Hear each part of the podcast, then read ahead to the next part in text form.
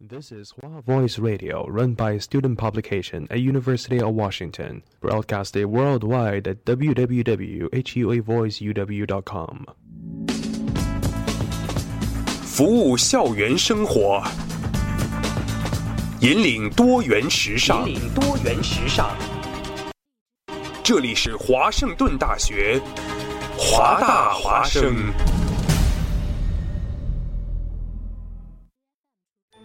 烟雨朦胧，草木常青，西雅图又度过了安稳而平常的一天。暮色渐沉，喧嚣渐息，每一个夜晚，我们都在同一个地方，让声音乘着电波化为雨水，滋润所传达到的每一处土地。听众朋友，晚上好，欢迎收听华大华生。大华生，生过留痕，却永不落脚。因为那道电波所承载的是锋利如现实、飘然如梦想的每一位广播人的信仰。声音在，信仰在，我们在。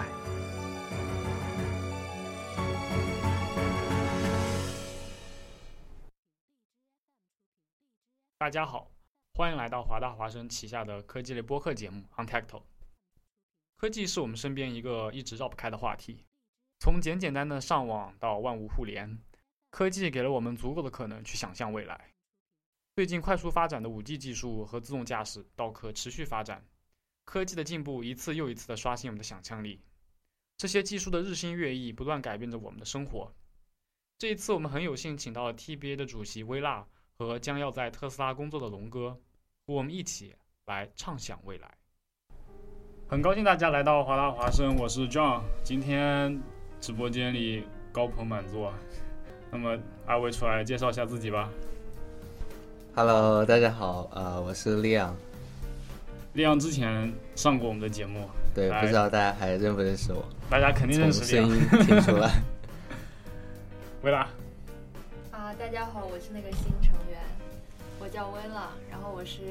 TVA 的主席，大家都叫我薇拉。对。这次呢？很高兴有请二位来跟我们一起聊一聊最近，呃，科技圈非常流行的几个话题。然后大家都知道，最近呃，五 G 这个事情，在不管是国内媒体还是国外媒媒体上炒都是非常非常热。不知道二位有没有注意到这件事情？呃，有吧？可能就是感觉在两年前的时候，就呃，这个东西就开始炒起来了吧？嗯，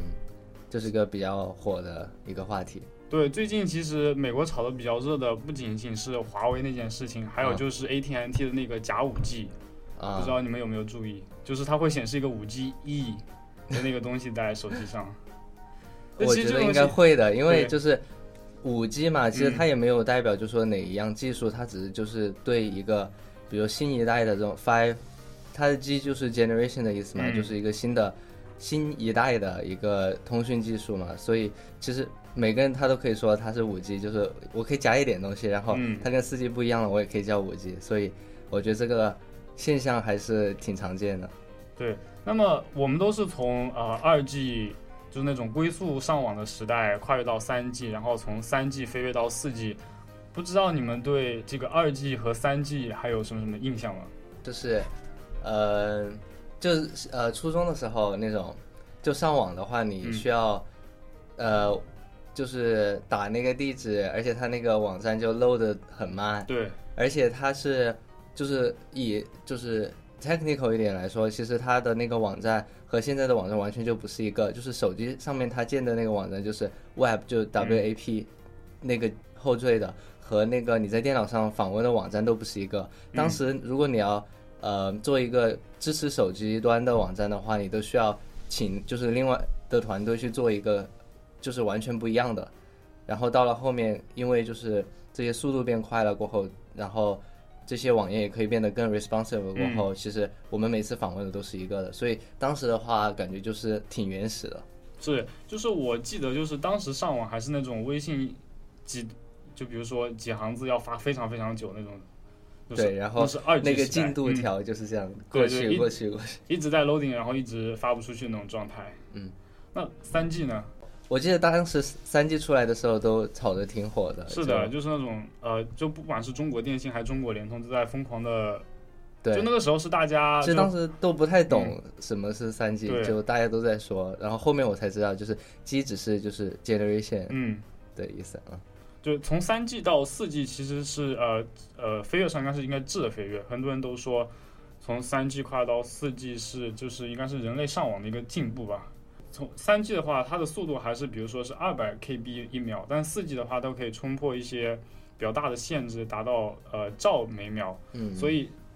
那么从四 G 到五 G，你们觉得这个变化有没有从三 G 到四 G 那么大？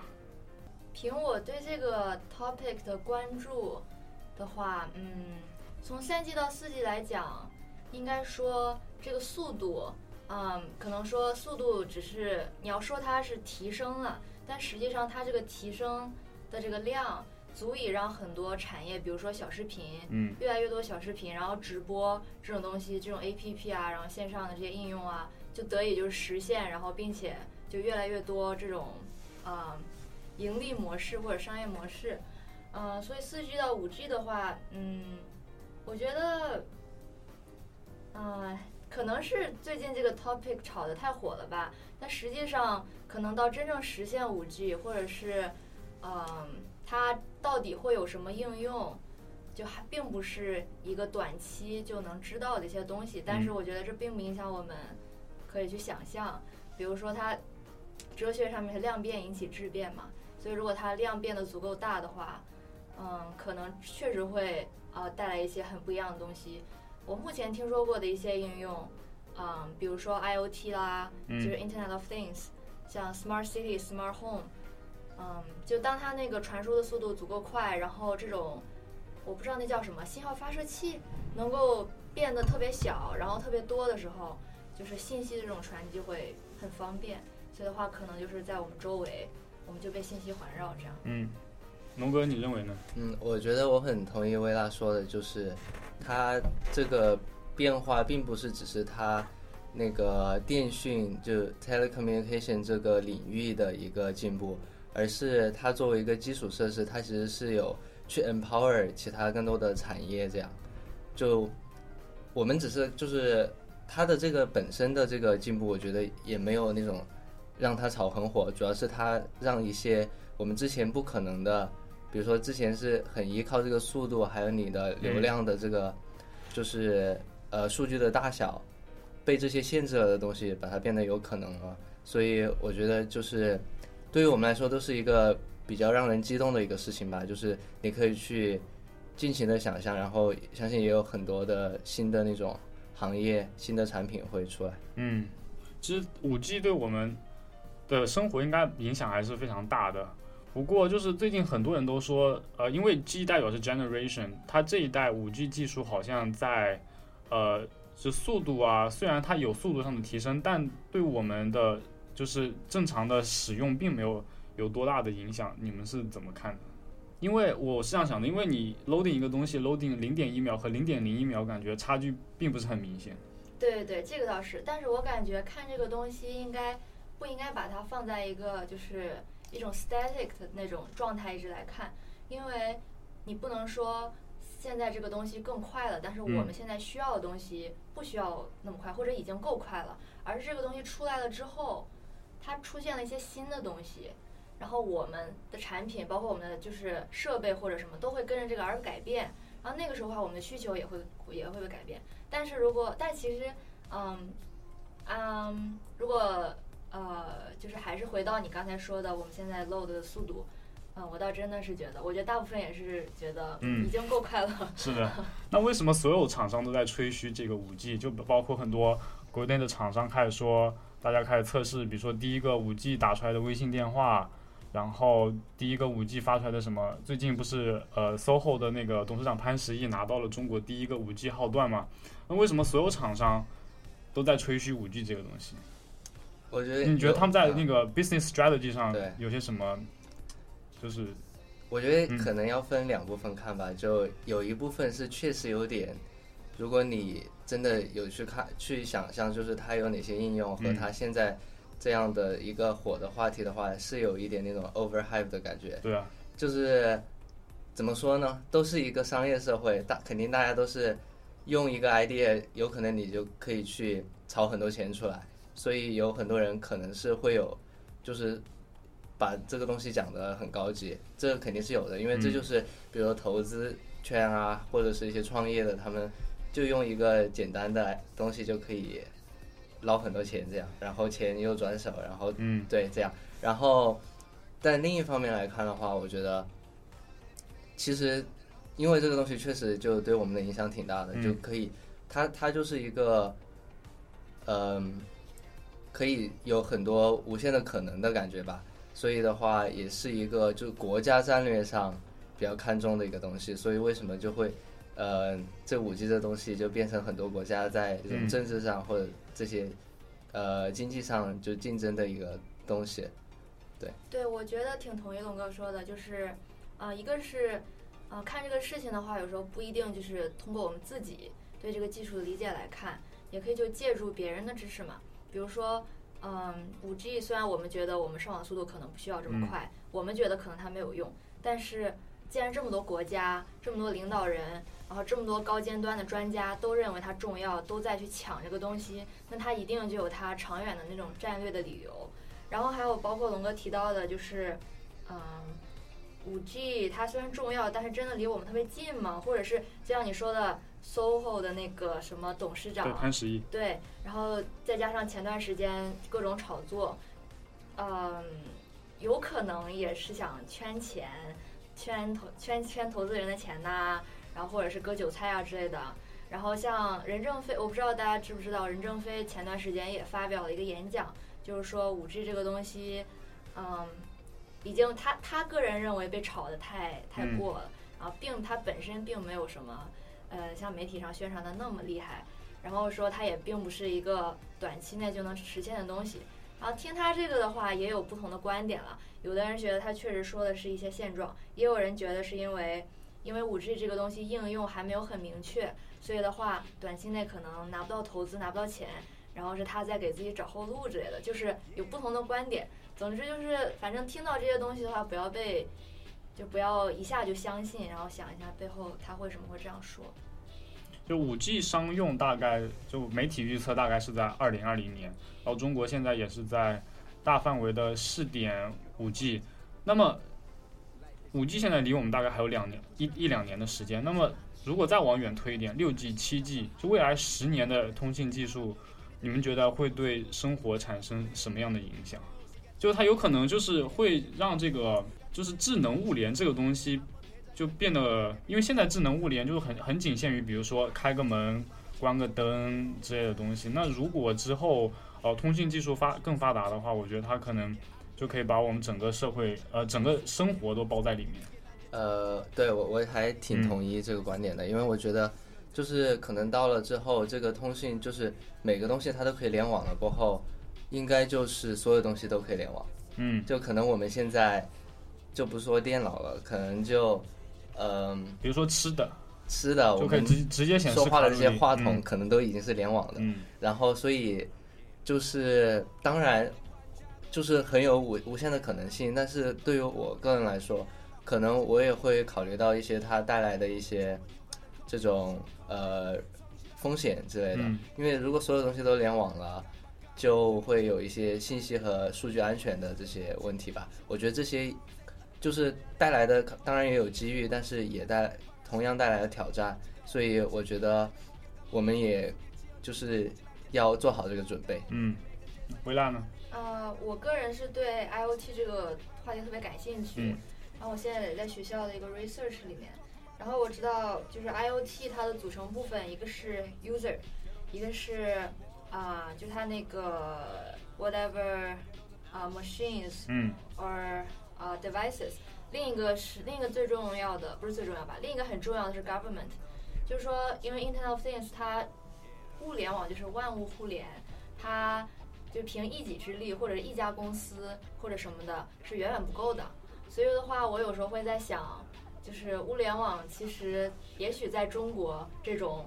稍微中央集权的国家会更值得期待，因为在美国，嗯、凡是涉及到 privacy，然后涉及到就是啊。隐私啊、安全啊，嗯然后大家的这种东西，往往都会一个推进的比较慢，另一个就是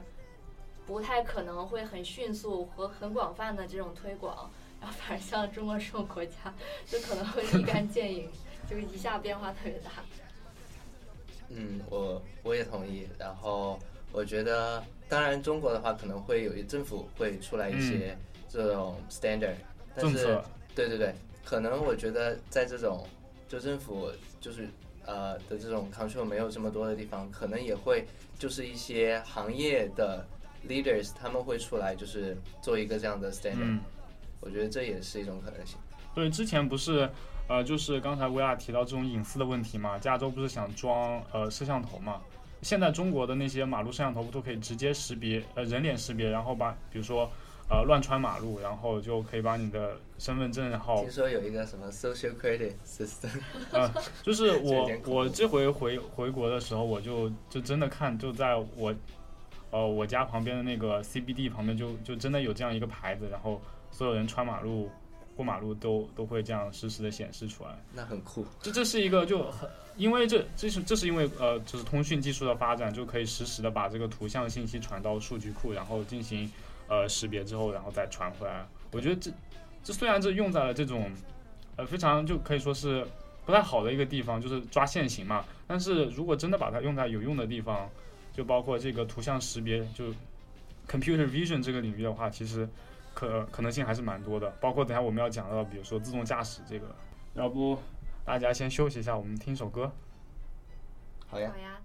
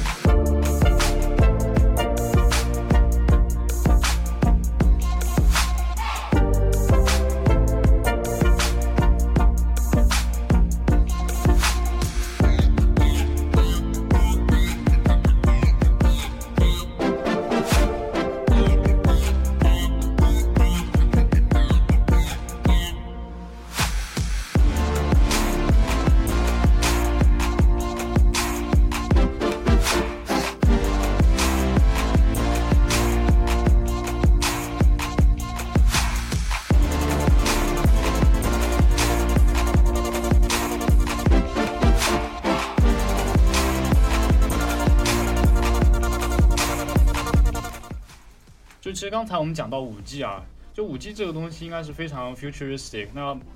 而且除了五 G 这个东西，我们待会儿还要聊到，比如说自动驾驶啊，还有比如说呃 sustainability 这些比较离离我们比较远，但是在我们对我们生活影响又非常非常大的这些东西，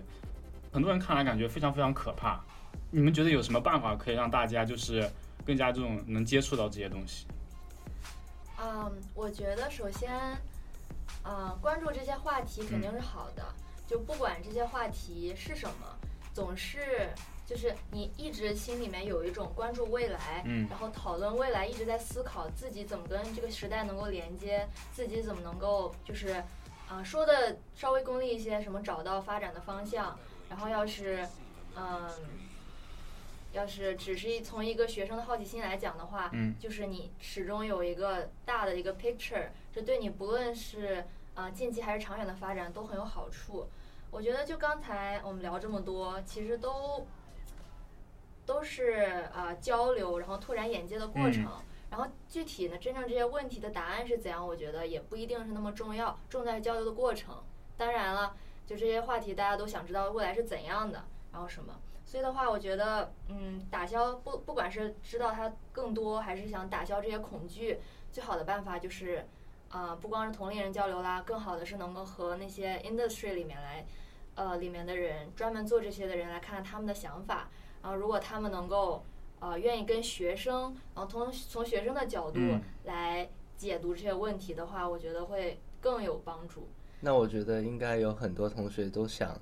就是知道有这样的一个途径都有个去平台，跟这种 industry leader 们嗯去交流这些东西。其实这种途径很难，因为他们一般是那种非常高、非常就是 technical 那种 conference 才会有，然后一般的情况下他们不会想跟学生。对，所以的话，呃，刚才我也提到，我们 TBA 的话全称是 Technology and Business Association，我们就注意到这个问题，然后想要说是，嗯，给学生一个能够参与到讨论这些未来的这些机会中，然后并且啊、在这个当中也锻炼你的这种沟通的能力，然后还有如何让你就是如何取得那种有效的社交和高质量的人脉。所以的话，我们啊、在这周六二月二十三号的话，会有我们年度的 signature event BizTech Forum，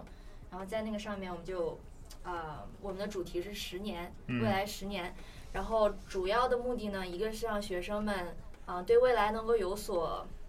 能有所了解，更重要的是是锻炼学生就是社交能力吧，然后和探讨这些问题的能力。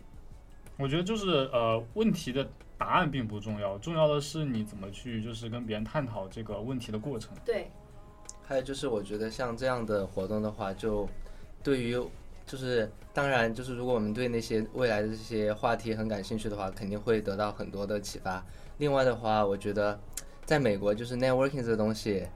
就挺重要，就是是不管你在学校还是以后你工作呀、你生活，嗯，这都是一个我觉得是一个比较美国的东西。就是如果我们能掌握一些这样的机会和技巧的话，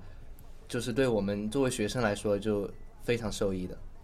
对，就这个社交，其实可能这个对稍微高年级一点学生还比较熟悉，因为忙于找工作、实习，然后也算是很多人心里的痛，因为你直到找工作、实习的时候，你才发现内推啊，你在公司能认识一个人，嗯。然后你能有 mentor，然后你能，嗯、有各种各样的机会，就说人脉真的是非常非常重要，在美国，数据显示是百分之七十的工作都是通过人脉来找到，而不是就是光撒简历这样。所以的话，嗯，也是也是符合我们一直以来的宗旨吧，想要帮助学生们能能够锻炼这种社交能力，呃，再加上呃以以往我们今我们今年的这个 BizTech 其实还是个大改版，就是以往的话呢也是很重社交，但是话有学生会会反映说啊、没有就是可能一下就过去了，人家并记不住你，而且可能呃高质量的谈话不太多，所以我们今年就经就根据这些反馈的话，就来啊不知道是改进还是还是把它搞砸了，应该是改进吧。改进就是能够给学生创造这些机会。嗯嗯，就刚刚说到 networking 啊，最近龙哥 networking 进了 Tesla，是的，对，networking 进的很重要。然后刚好跟龙哥进 Tesla，跟我们刚等一下马上要聊的自动驾驶有非常非常大、千丝万缕、各种各样的联系。嗯因为特斯拉就在他做他自己的呃自动驾驶技术叫 Autopilot。对对，那么能不能请龙哥先给大家解释一下这个自动驾驶到底是个什么东西？就很字面的来说，就是车它自己开。嗯就是我觉得这也是一个，就是我们可能畅想了很多年的一个愿景，就是你知道你要去哪儿，然后你就上车，然后他就带你那儿。到到到了那个地方，嗯然后你就下车，他自己去找停的。我觉得这就是一个就终极版本的自动驾驶吧嗯。，这应该是那个，就其实自动驾驶应该分呃从 L 零到 L 五大概这么几个等级。嗯 L 零是完全人在驾驶是，，L 一是就基本上初步的，就是很现在大部分车厂都有，比如说呃有车靠近会响之类的这种辅啊，助驾驶。，L 二是部分的自动驾驶，比如说现在 Autopilot 都做到的那个级别，就是你拨一下那个摇杆，然后对对两次，然后它就可以开始在高速上呃自动驾驶。开始它的表演。嗯，对，是这样的。那做龙哥，你有没有做过特斯拉？有，这个体验是怎么样？能不能跟大家描述一下？我觉得就是可能分两部分，嗯第一就是它还是个电动车，嗯就是它跟平常的那种呃油汽车可能有点不太一样，嗯就是它的整个就是 motor 的这种呃构造呀，还有它的一些原理完全就不一样的。就是比如说烧油的车都是会就是化石燃料嘛，然后它嗯有什么气缸，然后要给它点火，然后把它推这样嘛。但是用那个电的 motor 的话，其实电的 motor 大家都知道，就所有的什么电风扇啊这些，其实就是一个东西。是的，就是你一通电它就转，所以中间就省去了很多，比如说你要变有那种变速箱啊这些东西，嗯就什么都没有，然后也导致于就是你的驾驶的体验就是就是那个 torque 非常强，就是你点一下它就来了，就就是是踩油门就走，不踩油门就停。但是它的走的话是有那种很强的推背感的，就是它的比较经济型的 Model 3都可以做到，就是从零到六十的呃加速到三点几秒，就一个就是呃比较中中间呃等级的一个车都可以达到。然后它有一个那个 Roadster，就是它会出的一个跑车的话，可以达到一点九秒，就直接把所有的游戏车都呃甩到后面。对。然后另一部嗯分的话，就是它的科技感吧。我觉得特斯拉的呃那个产品的话，就是它做了很多，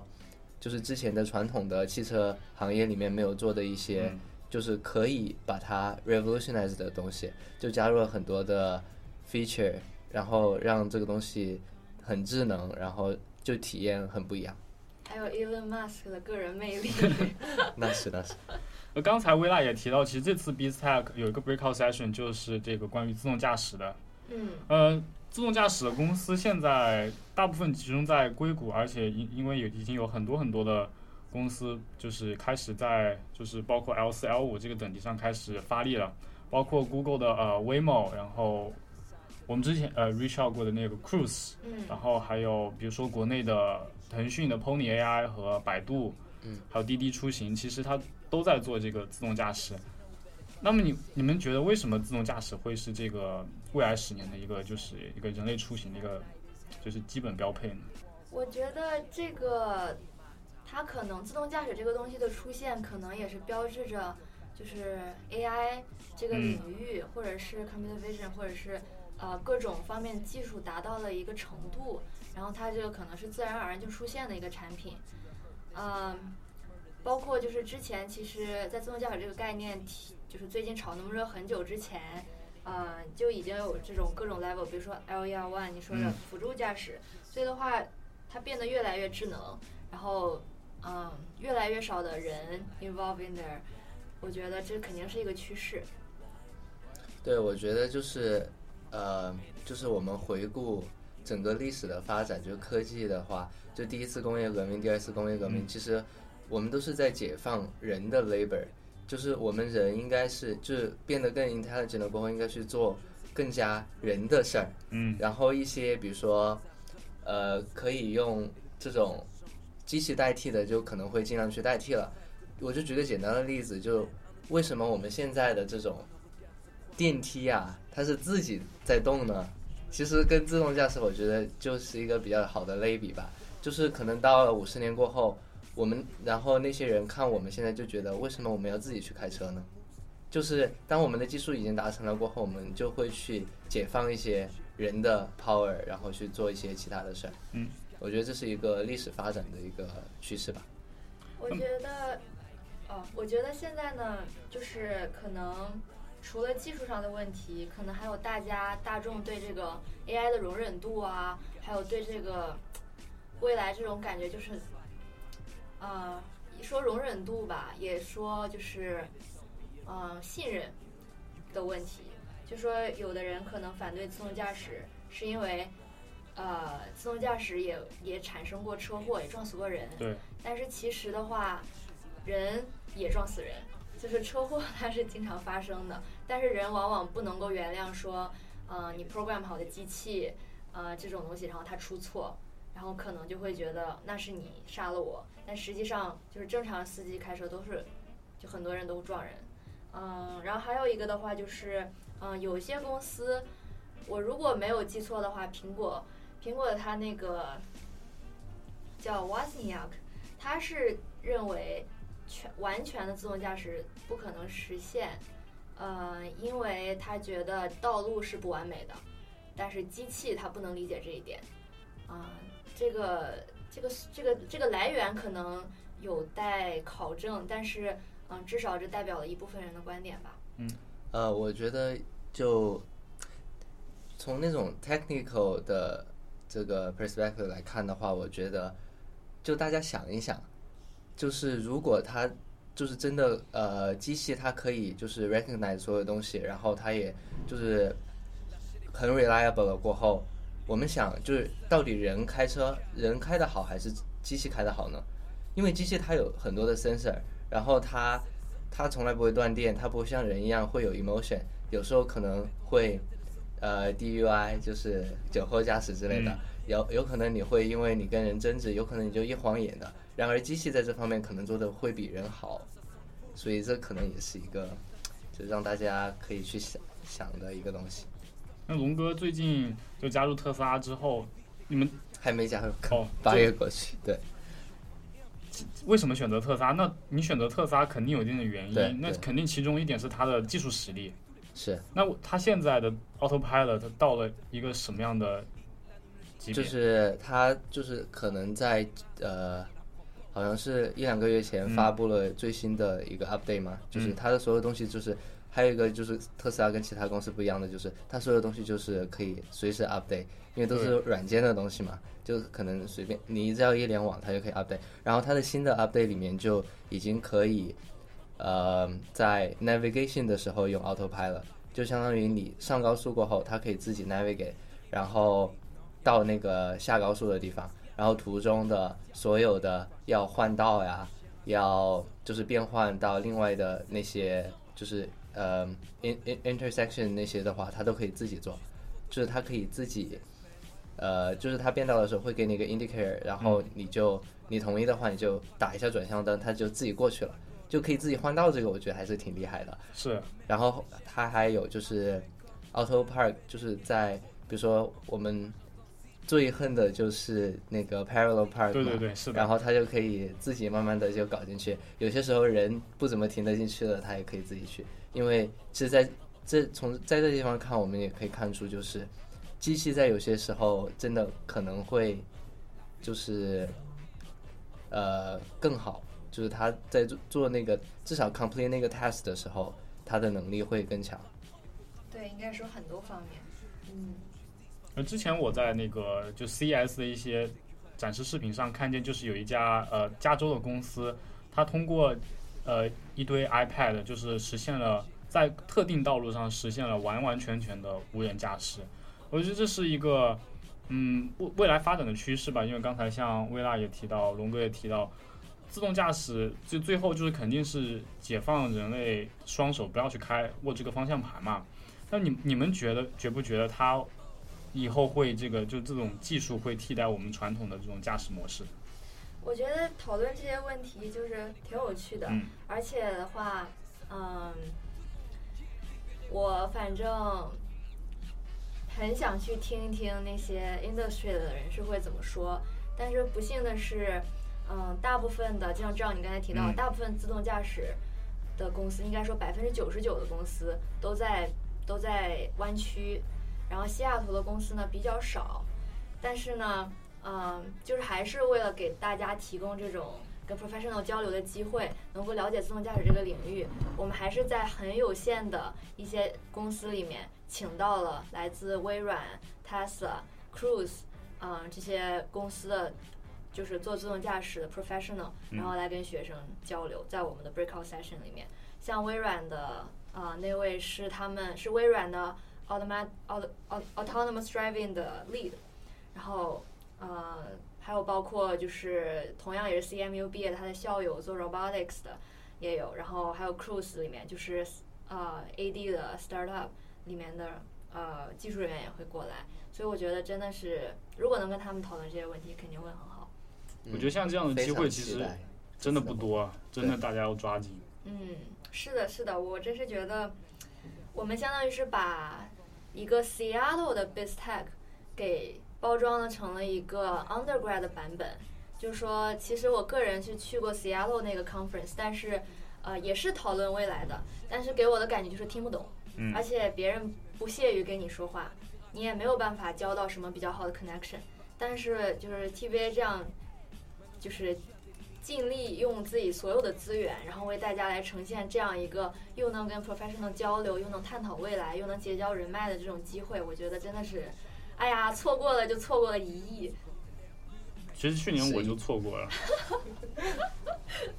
那今年千万不要错过。对，今年大家真的不要错过这样的机会，因为这样的机会真的非常宝贵。因为你如果是单凭你一个人想去 reach 的话，根本 reach 不到这样 level 的人，level 的 professional 来跟你就这样探讨问题，就不不可能像我们这样坐在这里一起探讨问题。对，我觉得到时候的形式就会像我们现在这样，主持人会给问题，然后其实很多同学会担心，嗯，这个领域太 specific 了，然后我听不懂，然后我可能插不上嘴，完全不需要有这样担心，因为这就是为本科生设计的。然后我们这些 professional 也清楚的知道这一点，并且就是他们也非常愿意就是跟来本科生来交流这些问题，嗯，所以我觉得真的是还是还是那句话，千载难逢，错过就是错过一亿。还是说回这个自动驾驶这个地东西，呃，除了自动驾驶，现在很多就自动驾驶绝大部分都不知道你们有没有发现，都发生在电动车身上。嗯，你你有没有为什么研有研究过为什么就是只有电动车才能做自动驾驶？呃，也，我觉得就是电动车和自动驾驶其实没有很必然的联系，但是我觉得电动车应该是未来吧，因为就是其实我们也是就是很 technical 来看的话，就为什么我们当时要用油呢？嗯就是你可以去想这个问题，因为它的目的都是要让那个发动机转起来。就是我们当时可能也发明了电，然后呃也有油吧，油的燃烧，可能就是在当时那个环境下，可能油更加的就是呃更 available，然后比比起电，而且电的话可能需要一些存储，然后那个电池这些技术可能是后面才出来的，所以。当我们现在就是科技发展到这么多了过后，可能我们会担心一些就是环境，就是嗯 sustainability 这些的时候，我们当然就要重新去审视，就是哪一种到底是对我们最好的。当然，如果他们都可以达到同样的效果，我觉得电动车的就是呃，就是对环境的呃影响，还有就是它本身的一些嗯、性能的话，就远超于烧油的车这样。对，我觉得龙哥刚才说这两个并不一定是呃，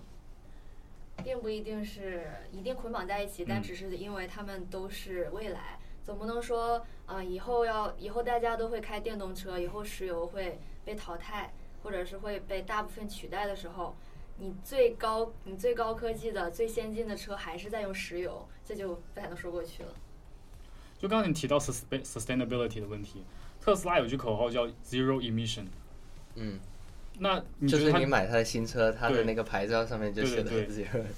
但 emission。你觉得真的是电动车真的是呃就是呃 environmental sustainability 的吗？因为嗯特斯拉的充电站它照样是在因为通过烧化石燃料这样，然后给你供电，然后跟我们烧烧油好像并没有多大的区别。对，有人算过这个嗯就是差距差差差距吧，就可能会有一点，但是目前来看就不太明显。嗯这样。然后我觉得是，就是对，就不能以这种 static 的这个去看，就是我们也要看到，就以后的一些呃发展，就是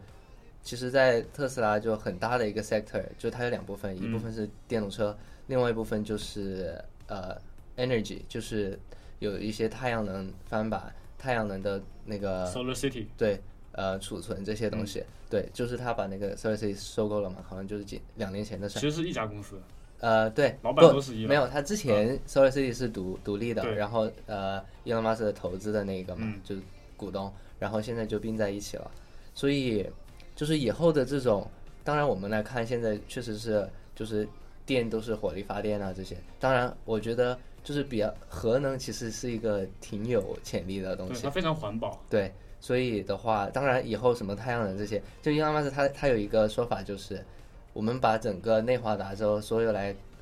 弄太阳能翻板，然后再用再可能找一个州来放那些储存的那些电池，嗯，这样整个美国都可以用太阳能。所以这可这我觉得是一个就是让大家畅想的一个东西，就是发电的模式也在变化吧。嗯我们就我觉得就可以呃看这个东西的时候就有一个乐观的心态，这样。我觉得说到 sustainability 这个东西，呃，可讲的还是挺多的。比如说，就是很硬核的 sustainability，就是关于冷能源，对就是现在，呃，Tesla 正在做的，还有很多就是什么电池啊，这些其实嗯都是。但其实，嗯、把它看成更大的一个一个东西的的话，呃，像人的 sustainability，然后像比如说设计方面的 sustainability，比如说，嗯，比如说 YouTube 的那种啊、auto play，嗯你只要在那儿一直放着，它就一直给你放下一个视频，一直放下一个视频。这其实就不是一个特别 sustainable 的做法。然后包括就是这是从设计师的角度，我是学 HCDE 的，所以嗯我对这方面还比较了解。就是嗯，包括在 The World Sustainability Day 的时候，就很多西雅图的设计师也提到，就说嗯，很多时候我们设计 APP 的时候要考虑到，嗯，你这个东西对于这个社会到底会是会产生什么影响，而不是你只是把这个东西设计出来了你就不管了。然后像像 YouTube 的话，它的使用年龄平均年龄非常小，然后再加上人天生对暴力和性会有会有兴趣，所以的话它不可避免的这种 auto play，然后这种推送会出现这种暴力的这种不太健康的这种视频，然后就会影响到下一代。所以的话，如果你想象下一代的话都会浸润在这种视频当中的话，这肯定不是一个 sustainable 的做法。对，其实我们今天我们和龙哥还有薇娜其实探讨的是这些非常非常浅显的。就如果大家想知道更多更多东西，其实还是更欢迎去赶快报名参加我们的 i s 对 BizTech。那最后的最后，还是请薇娜再跟大家讲一下 BizTech，然后跟大家说一下卖票的情况。啊，是这样的，我们现在的票卖的还是就是很 popular，嗯然后很多人在讨论。啊，我们过段时间呢会推出 bundle 票，就是大概是三个人一起买，然后会更更便宜一点。因为考虑到很多人可能啊第一次 networking，然后第一次就是去接触到这种很社会的东西对，所以我们想给大家一些引，所以我们想给大家一些引导。然后也是那句话，一个是嗯、人脉在美国实在是太嗯重要了，就是不能够哦，就是不会夸大它的重要性。嗯，呃，另外一个的话就是说，呃，社交社交能力就是越早培养越好。嗯就其实其实我在 TBA 两年到现在，就是我们社团一直会有这种 outreach，一直会有这种机会啊，锻炼人的机会。但是我也就是到现在才真的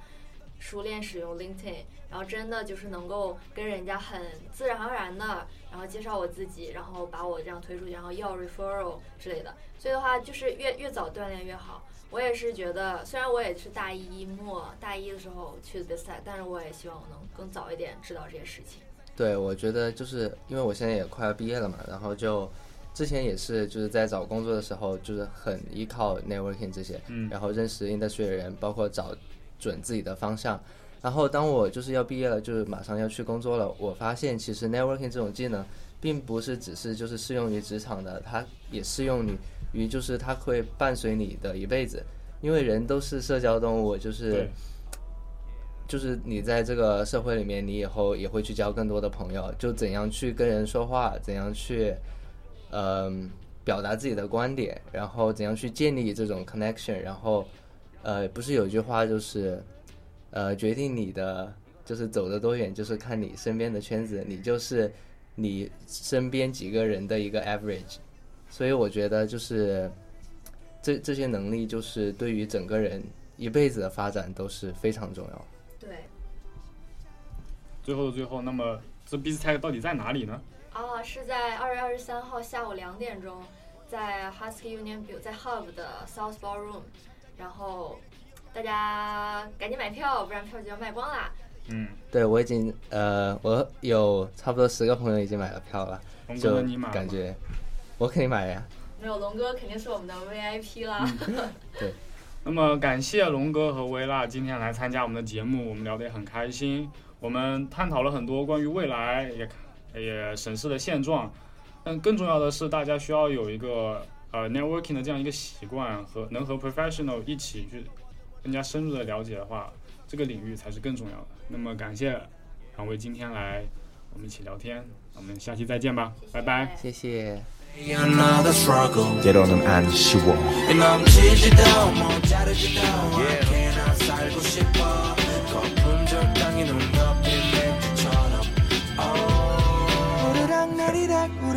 인생은 미끄럼틀.